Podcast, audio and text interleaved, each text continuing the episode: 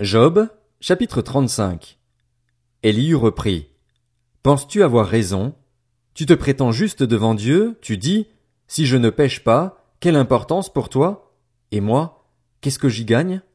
C'est moi qui vais te répondre, ainsi qu'à tes amis en même temps.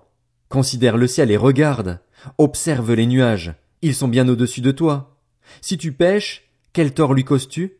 Et quand tes révoltes se multiplient, en quoi cela le touche-t-il? Si tu es juste, quel cadeau lui fais-tu ou que reçoit-il de ta part? Ta méchanceté ne peut atteindre qu'un homme comme toi, ta justice ne touchera qu'un être humain. On crie à cause de la violence de l'oppression, on appelle au secours à cause des actes des grands, mais personne ne dit Où est Dieu? Celui qui m'a fait, qui inspire des chants d'allégresse pendant la nuit, qui nous instruit par les bêtes de la terre et nous enseigne la sagesse par les oiseaux du ciel? On a beau crier alors, Dieu ne répond pas, à cause de l'arrogance des hommes mauvais. Vraiment, il ne sert à rien de crier. Dieu n'écoute pas, le Tout-Puissant ne le remarque pas. Même si tu affirmes ne pas le remarquer, ta cause est devant lui. Attends-le. Mais maintenant, parce que sa colère n'intervient pas encore et qu'il semble indifférent aux pires offenses, Job ouvre la bouche pour parler dans le vide, il multiplie les propos sans rien savoir. Job, chapitre 36. Elihu continua. Patiente encore un peu et je vais poursuivre, car j'ai encore des choses à dire pour la cause de Dieu. J'irai chercher loin mes arguments et je prouverai la justice de mon Créateur. Sois-en sûr, mes propos ne sont pas des mensonges, c'est un homme intègre dans ses réflexions qui est avec toi. Dieu est puissant, mais il ne rejette personne. Il est puissant par la force de son intelligence. Il ne laisse pas vivre le méchant et il fait droit aux plus humbles. Il ne détourne pas les yeux des hommes justes, il les place avec les rois sur le trône, il les y fait asseoir définitivement afin qu'ils soient honorés.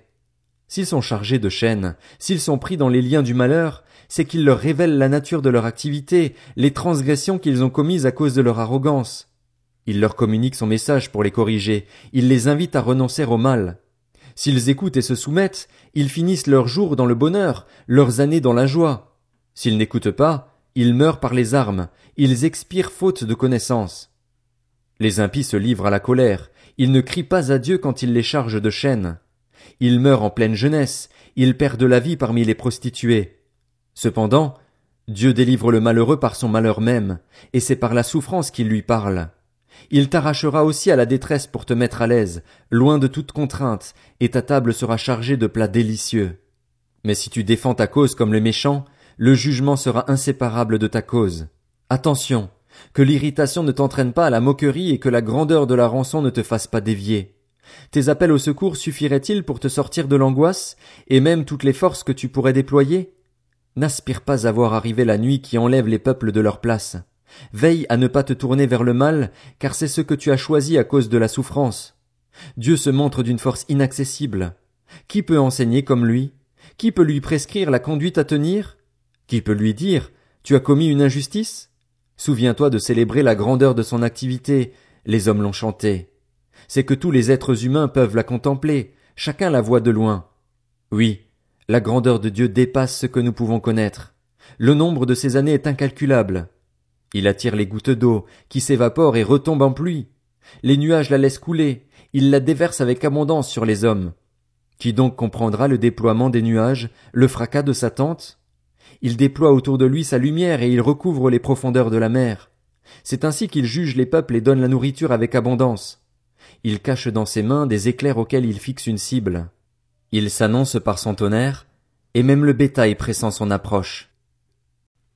Job, Chapitre 37 Tout cela fait battre mon cœur, il bondit dans ma poitrine.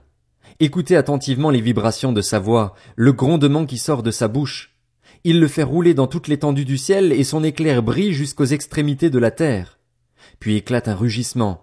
Il tonne de sa voix majestueuse. Il ne retient plus l'éclair dès que sa voix retentit. Dieu tonne avec sa voix d'une manière merveilleuse. Il fait de grandes choses que nous sommes incapables de connaître. Il dit à la neige, tombe sur la terre. Il le dit aussi à la pluie, même aux plus fortes pluies. Il interrompt ainsi l'activité de tous les hommes afin que tous se reconnaissent comme son œuvre. L'animal sauvage se retire dans une grotte et se couche dans sa tanière. Le tourbillon vient du sud et le froid vient des vents du nord. Par son souffle Dieu produit la glace et la surface de l'eau se fige. Il charge les nuages d'humidité, puis il les disperse, traversés d'éclairs. Leurs évolutions varient suivant ces directives pour l'exécution de tous ces ordres à la surface de la terre habitée. C'est comme un instrument de discipline pour la terre ou comme une marque de bonté qui les fait apparaître. Job, prête l'oreille à ces paroles, reste tranquille et considère les merveilles de Dieu. Sais-tu comment Dieu les contrôle? Sais-tu comment il fait briller l'éclair? Sais-tu comment les nuages se tiennent en équilibre? Ce sont les actes merveilleux de celui qui connaît tout parfaitement.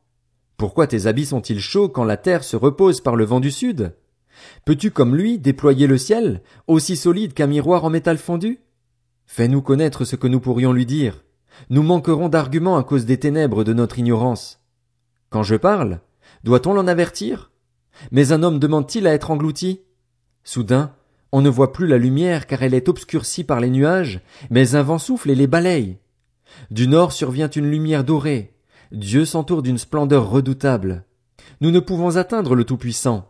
Sa grandeur se manifeste dans sa force, mais le droit et la parfaite justice, il ne les maltraite pas. Voilà pourquoi les hommes doivent le craindre. Il reste indifférent à tous ceux qui se croient sages.